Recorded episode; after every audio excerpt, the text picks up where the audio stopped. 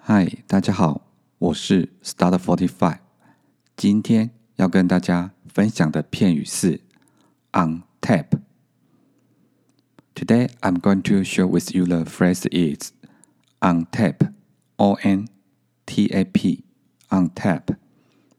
Okay, let's get started. There are many newspapers on the tap and free in this store. 这间 商店有很多免费的报纸，可以随时取用。There are 这里 many 许多 newspaper 报纸 free 免费 on tap 随时取用 store 商店。There are many newspapers on tap and free in this store. 这间商店有很多免费的报纸，可以随时取用。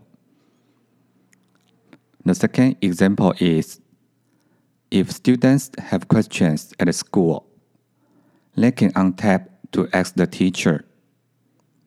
在学校，如果学生有问题，可以随时问老师。 student 学生，if 如果，question 问题，school 学校，on tap 随时，ask 问，teacher 老师。If students have a question at school, they can on tap to ask the teacher. 在学校，如果学生有问题，可以随时问老师。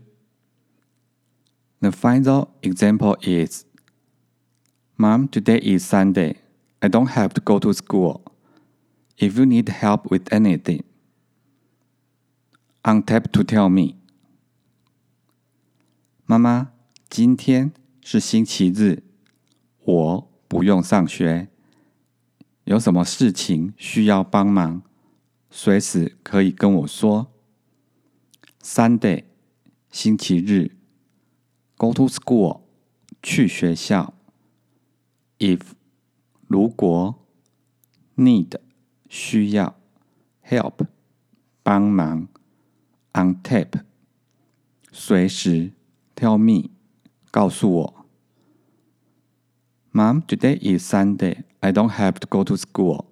If you need help with anything, on tap to tell me. Okay, that's all for today. Thank you for listening. Hope you like and have a nice day.